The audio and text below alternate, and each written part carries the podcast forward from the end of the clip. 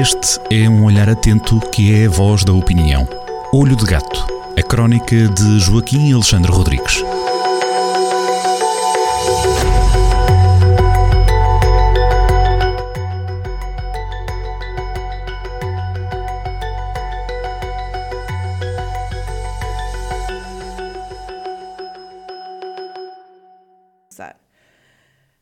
Bem-vindos a mais uma edição do Olho de Gato e esta sexta-feira comigo, Sandra Rodrigues. Eh, estamos na presença, uma vez mais, como sempre, de Joaquim Alexandre Rodrigues. Obrigado por mais uma edição deste Olho de Gato. Um, e este, esta edição vai ser dedicada a viagens. Vamos dar o salto por onde? Uh, uh, o título da crónica vai ser Dar o salto na Europa, chegar à África. Ora, a expressão dar o salto é uma expressão que faz alguma ressonância, especialmente na nossa região e especialmente para as gerações eh, menos jovens. Eu, eu, gosto deste eufemismo, não dizer as gerações mais velhas e dizer as gerações menos jovens. Fica e o que é que era dar o salto? Dar o salto no tempo do Salazar, há 60 anos atrás, era eh, tentar ir tentar uma vida melhor em França, ou na Alemanha, ou na Suíça, mas quem não tinha papéis, e era a maior parte das pessoas, não tinha passaporte, não, eh, o, o, regime não passava passaportes, eh, tinha que ir a salto. O que é que significava dar o salto? Dar o salto significava contratar um passador, alguém que conhecia os atalhos das fronteiras, combinar com ele um preço, vender as últimas terras ou ficar endividado, a média na, eh, na, altura era que era paga a cada passador era, era na casa de uh, dito em dólares, existe uma, eu vi uma estatística em dólares na casa dos 350 dólares, que representava mais ou menos na altura, há 60 anos atrás, o rendimento de, uh, de um ano de um agricultor português, portanto, as pessoas ficavam endividadas, pagavam ao, ao passador uh, e ele passava na fronteira eh, entre Portugal e Espanha e depois ia passá-los nos Pirineus até chegar à França, portanto a um país democrático, e aí depois já tudo se tornava mais, mais fácil porque já não era preciso andar clandestino. E este, esta aventura que viveram muitos dos nossos avós, eh, eh, que depois trabalharam em França, na Alemanha, na Suíça, construíram as muito das casas eh, que agora estão abandonadas nas nossas aldeias, tinham os seus riscos e uma maneira, eh, por exemplo, só por curiosidade, uma maneira de eh, não haver vigarice do do passador, porque acontecia, havia passadores que, que chegavam a, recebiam o dinheiro, no princípio havia passadores que recebiam o dinheiro, chegavam à fronteira e e, e, e, como já tinham a, a massa na algiva, deixavam os desgraçados lá no, no monte, num sítio perdido, e eles ficavam, além de não imigrarem, ficavam endividados. Eh, por causa disso havia um truque que depois as famílias começaram a usar, que era o truque da fotografia rasgada. Eu até já escrevi uma mesma crónica sobre isso. Isto é, eh, um, um, uma, uma fotografia do imigrante era, era rasgada ao meio, era rasgado ao meio, e depois, entretanto, quando o passador chegasse com o imigrante, portanto, lá ao, ao sítio de destino, então o imigrante mandava a, a sua metade da fotografia para a família dentro de uma carta e, a, e a, a, outra metade, a família tinha ficado com a outra metade da fotografia. Depois, se o puzzle encaixasse, só então é que era pago, era, uh, uh, era pago o dinheiro ao, ao, passador, ao contrabandista, pronto, digamos assim. Pronto. Ora bem, eu conto uh, nesta crónica, conto uma história que eu não, suponho que não é muito conhecida, eu pelo menos nunca tinha ouvido falar nela. Eh, posso eventualmente, posso eventualmente eh, estar a, a a ir chover no molhado, isto é, estar a, a, a, falar de uma coisa que já toda a gente falou, mas eu, eu penso que não, que nunca, eu nunca tinha ouvido falar nisto. Eh, foi num, estou a ler um livro chamado, de Johnny Pitt, chamado Afropeu, Afropeu, portanto, repare-se, é, um, é uma contração de África com europeu, não é? Portanto, o livro chama-se Afropeu, a diáspora negra na Europa.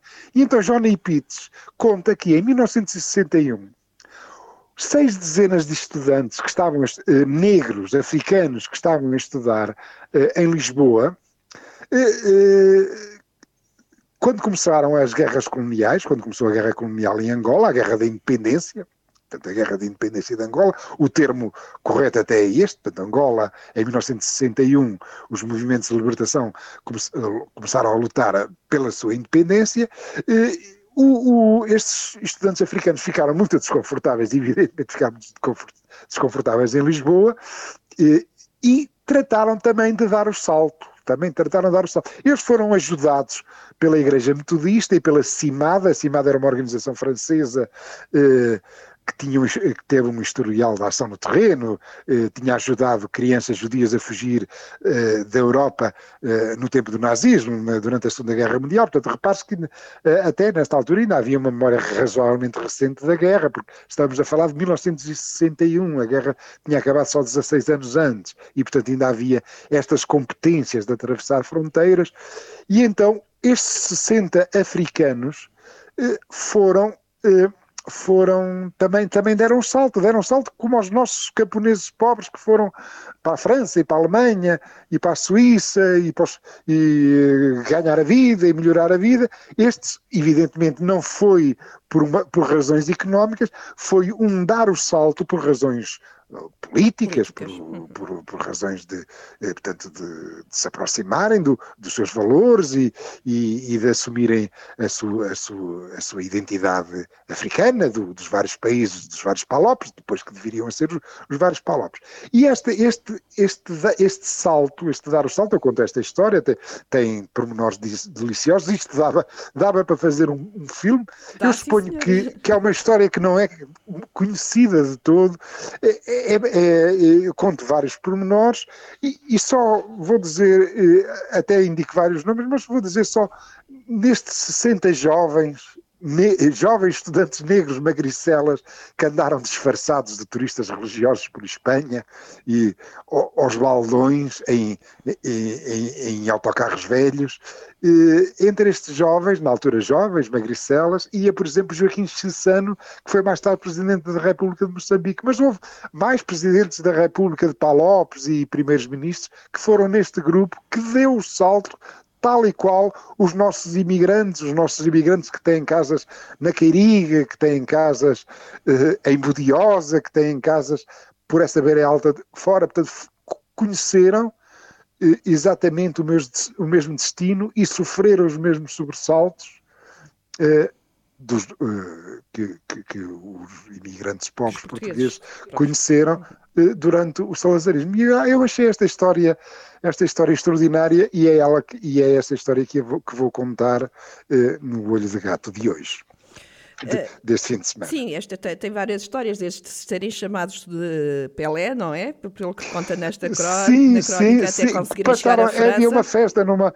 Uh, houve muito, eu nem eu não conto todos os episódios, porque nunca havia todos os episódios que conta Johnny Ritz no seu afropeu, a diáspora negra na Europa, não conto, mas um deles que conto, que, que, é, que é engraçadíssimo, que é, os carros passaram por meio de uma aldeia espanhola que estava em festa, portanto os espanhóis andavam lá no, no, a bailar lá no, no, meio da rua, e eles ao, ao verem o, o, os veículos cheios de negros começaram a gritar Pelé, Pelé, porque na altura Pelé estava a aparecer, né? em 1961, está, Pelé estava, o mito do Pelé estava no, estava no, no seu apogeu, né?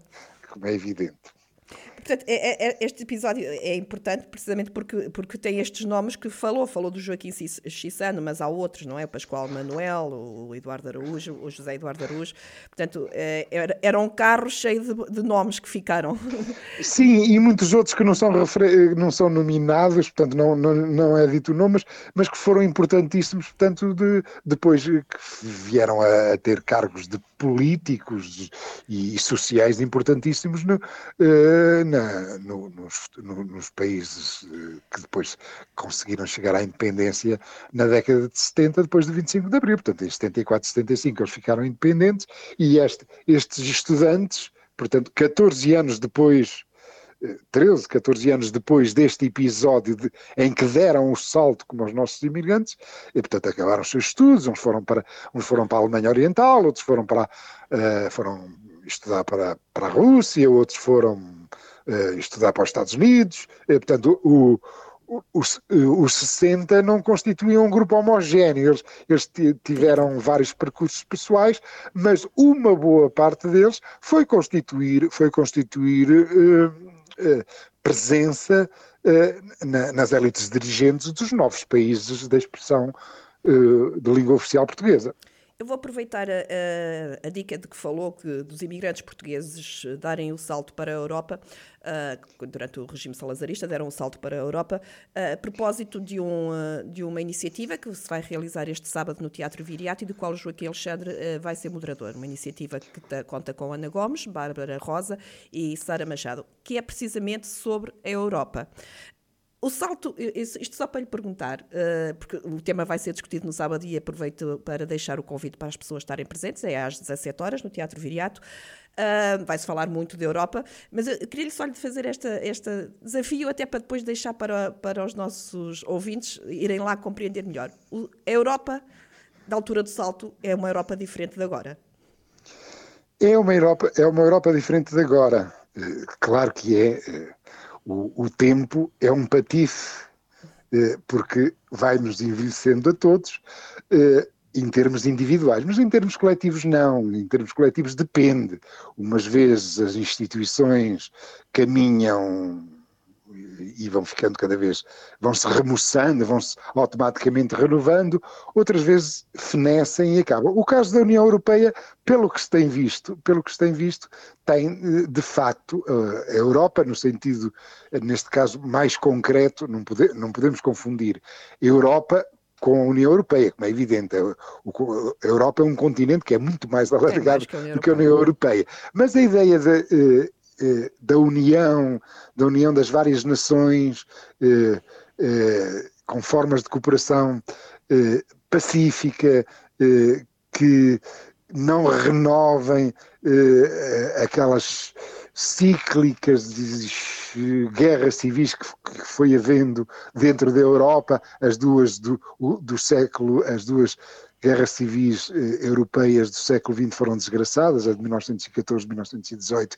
e a de 1939, 1945. Portanto, toda esta, esta ideia, este espírito europeu que foi sendo criado eh, e que foi melhorando a vida dos povos e que foi dando paz eh, e que foi trazendo alguma paz ao continente. É, é, é, um, é, uma ideia virtuosa e é antiga. Mesmo entre as guerras, em 1930, já houve um congresso pan-europeu que reuniu a elite eh, intelectual eh, da Europa. Portanto, nada disto é novo, simplesmente agora é materializado. E é materializado por eh, várias razões.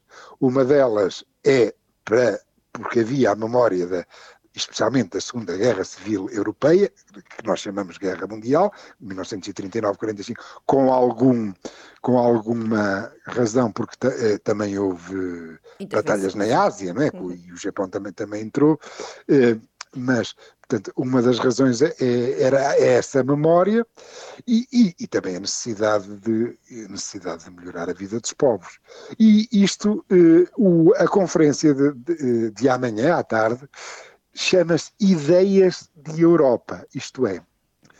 Uh, há aqui uma, uma abordagem, há aqui uma abordagem que é uma abordagem sobre a complexidade e, e sobre a diversidade da Europa. E eu tenho, devo dizer, portanto, eh, faço, eh, portanto, foi-me incumbida pelo Cristóvão Cunha, portanto, esta esta tarefa da moderação, da moderação desta conferência, e eu pretendo ser um moderador muito moderado, isto é, falar o mínimo possível, porque com a Ana Gomes uh, uh, e, a, e a sua visão política e, e, o seu, e, o seu background de, de diplomata, a Bárbara Rosa com a sua presença, com a sua presença de cidadania e a Sara Machado eh, com o seu lado, com a sua visão criativa, eh, vão de certeza constituir um momento de, de reflexão sobre esta realidade, que é uma realidade que nós estamos a construir e que está a fazer debaixo, do, debaixo dos nossos olhos e, e com a nossa participação. Todos queremos participar nela.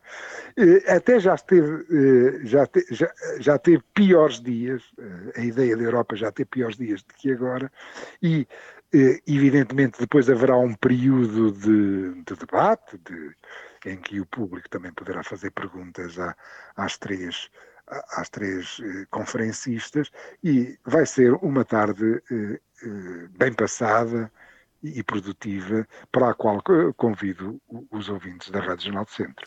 Claro que vai ser, uh, vai, muita, há muito, muita Europa para se falar nesse sábado e muita Europa para também ler, já agora, e por que não, uh, com as entrevistas que estão a ser feitas uh, às protagonistas e que saem uma vez mais no Jornal do Centro que se associa a esta iniciativa. Joaquim Alexandre Rodrigues, muito obrigada, encontramos-nos sábado e depois na próxima sexta-feira também para mais um Olho de Gato.